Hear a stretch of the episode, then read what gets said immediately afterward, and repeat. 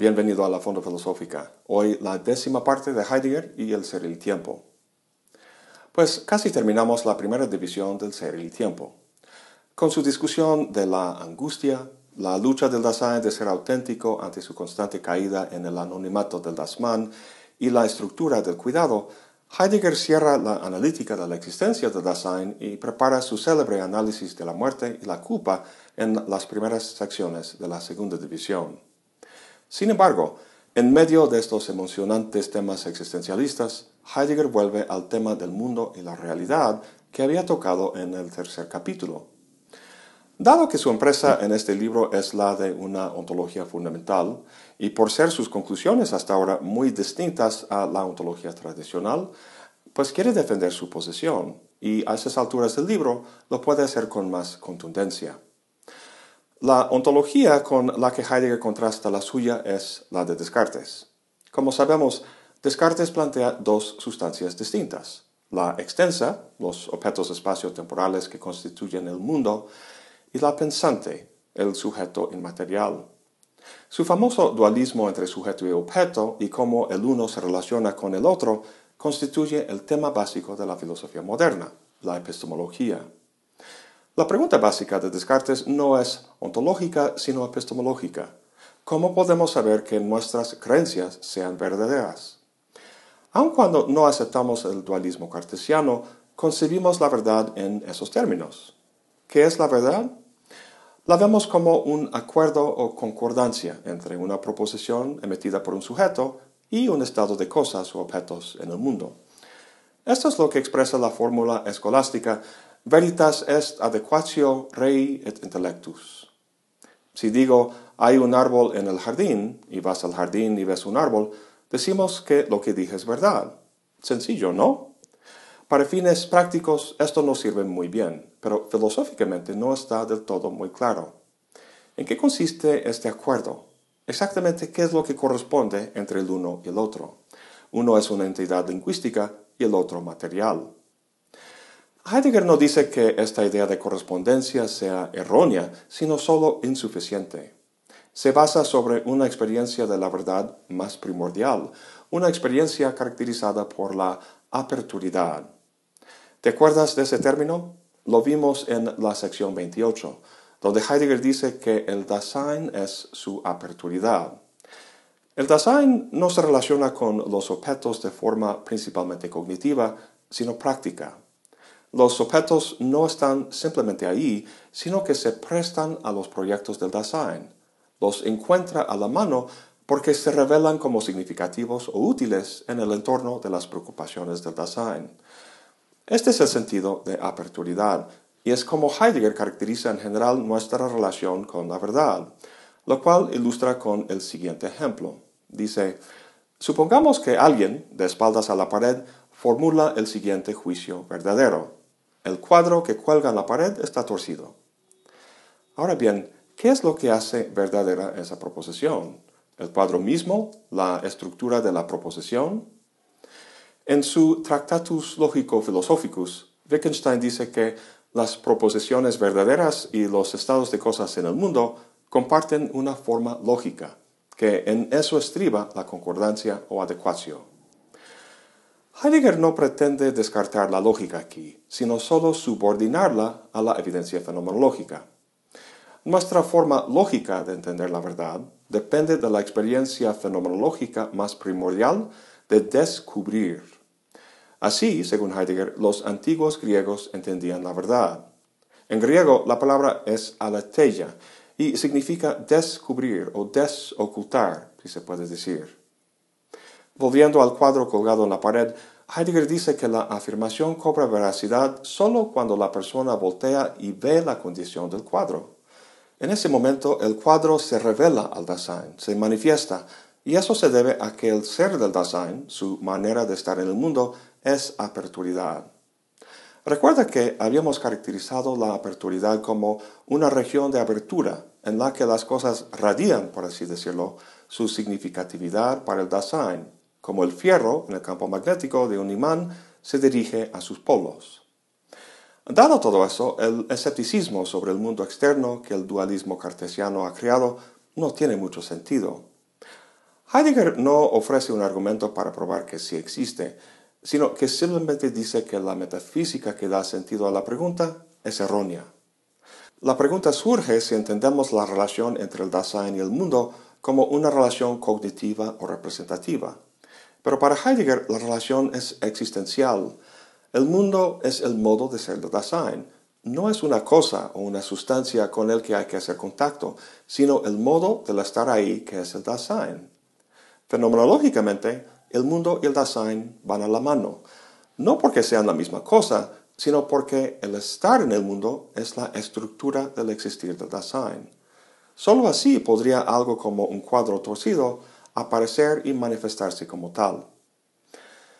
Bien, sabemos que la meta global de Heidegger es entender el ser en general, meta que pretende alcanzar al analizar el ser del Dasein. También sabemos, como comentamos al principio de esta serie, que al menos en el ser y el tiempo no lo alcanza. Dado eso, y dado que con el análisis de la angustia y el existenciario del cuidado que revela, Heidegger afirmó haber unificado nuestra comprensión del Dasein, entonces, ¿por qué hacen falta los seis capítulos de la segunda división? ¿Ha faltado algo en el análisis hasta ahora? En la sección 45, Heidegger pregunta, ¿cuándo y en qué forma se ha asegurado el análisis existencial de que, al tomar pie en la cotidianidad, hacía entrar a la totalidad del Dasein en la mirada fenomenológica. Responde que hasta ahora no tenemos esa seguridad, que de la mirada fenomenológica algo esencial se ha ocultado. Heidegger planteó el cuidado como el existenciario clave que unifica en una totalidad los diversos elementos de la estructura de la existencia del Dasein. Si te acuerdas, definió el cuidado como anticiparse así estando ya en el mundo en medio del ente que comparece dentro del mundo. Por torpe que sea su formulación, básicamente refleja el carácter existencial, fáctico y caído del Dasein. Lo que nos interesa es la primera parte existencial, eso de anticiparse así.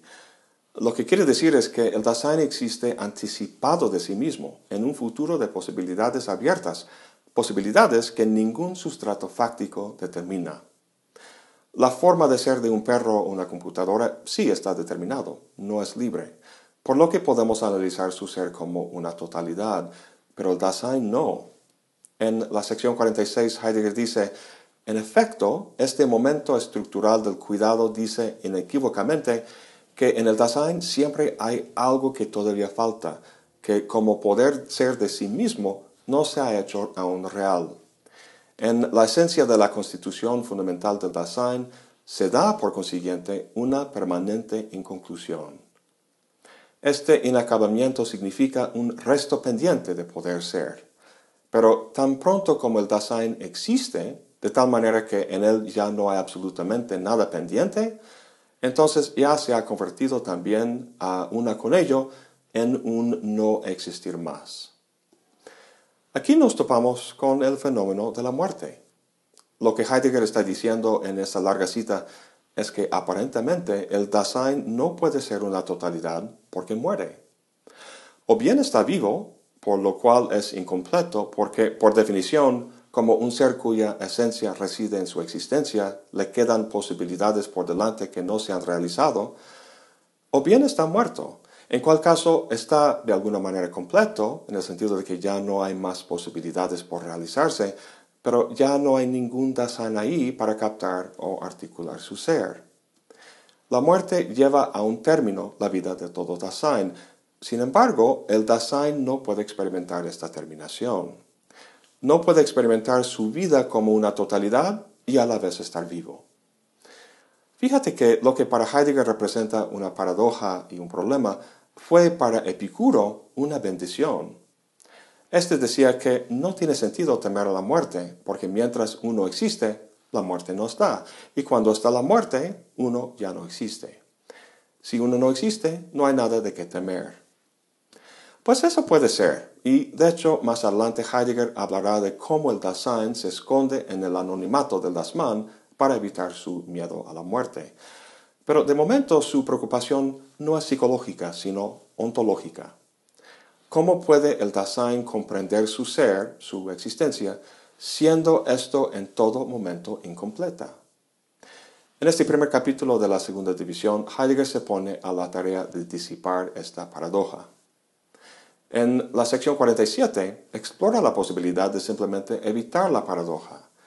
Si el problema estriba en que la muerte hace completa la vida de un Dasein, pero que éste no puede estar ahí para experimentarlo, entonces a lo mejor uno podría tratar la muerte de otros.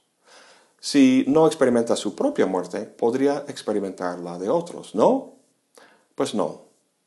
Uno puede atestiguar una muerte, estar ahí al lado acompañando al otro, pero no experimentar su muerte.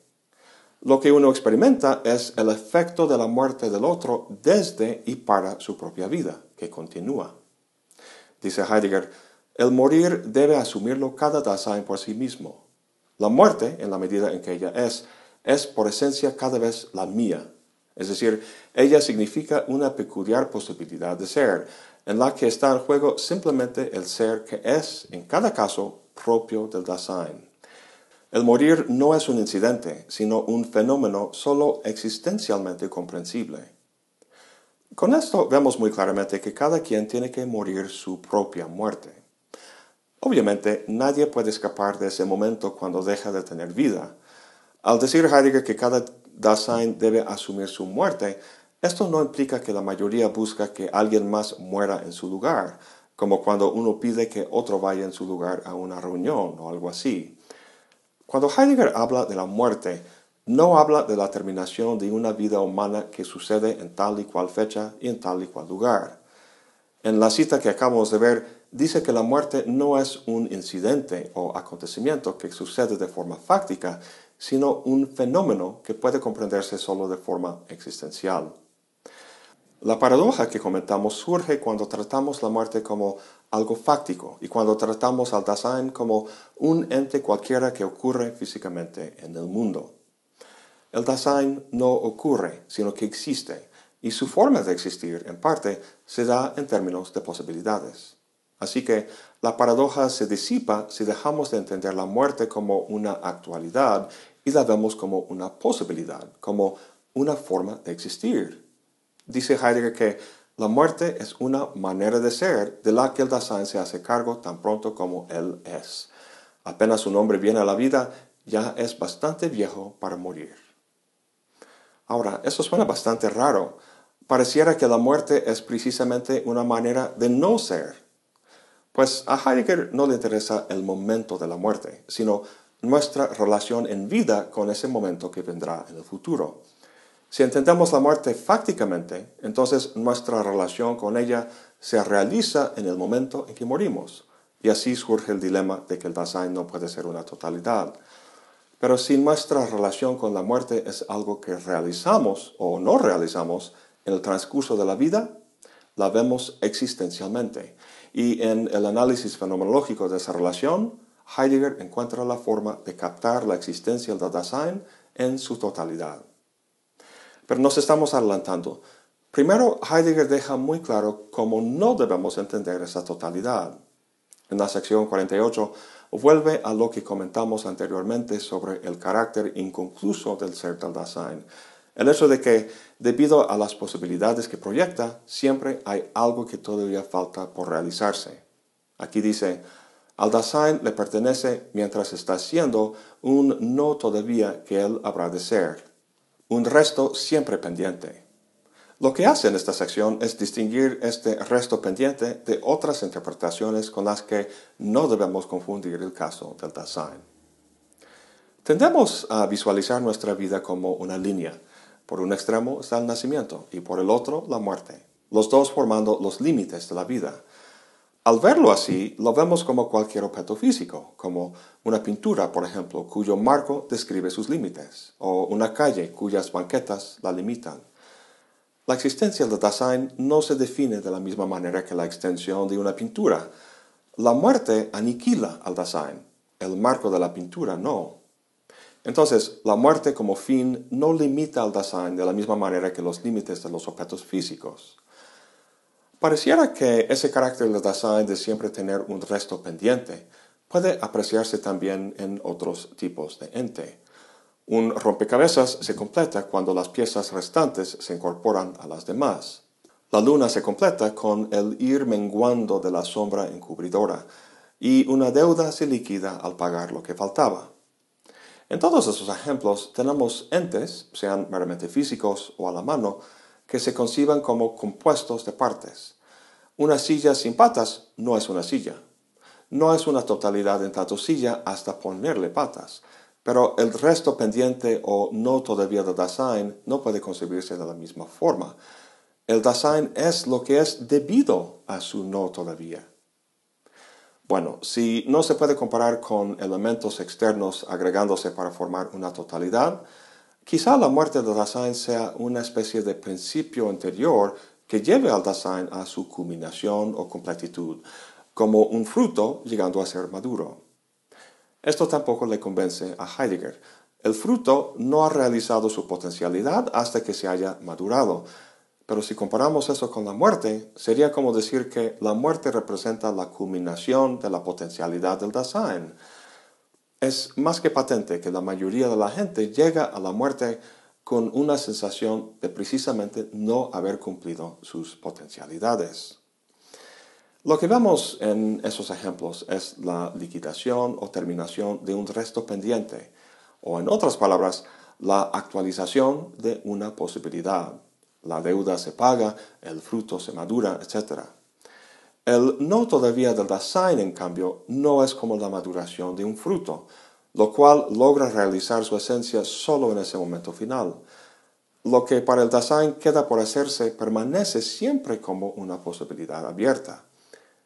Sin duda, el Dasein en tanto organismo fisiológico no es eterno, llega a morir. Este acontecimiento óntico Heidegger lo llama dejar de vivir. La palabra muerte, en cambio, la reserva para el fenómeno ontológico de relacionarse con la muerte a futuro mientras uno vive. Este es el sentido de su afirmación que vimos antes, de que la muerte es una manera de ser de la que el Dasein se hace cargo tan pronto como él es. En este sentido, por morboso que suene, uno puede vivir su propia muerte. Visto así, la muerte no es una actualidad, un hecho posterior con lugar y fecha, sino una posibilidad. La muerte como posibilidad es lo que Heidegger quiere decir por la frase estar vuelto hacia el fin. Dice, así como el Dasein, mientras esté siendo, ya es constantemente su no todavía, así él es también siempre ya su fin.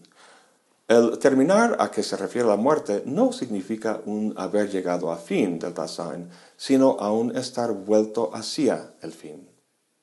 Los interesantes detalles de esa relación serán el tema del próximo video. Eso es todo por hoy. Gracias por acompañarme. Hasta la próxima y buen provecho.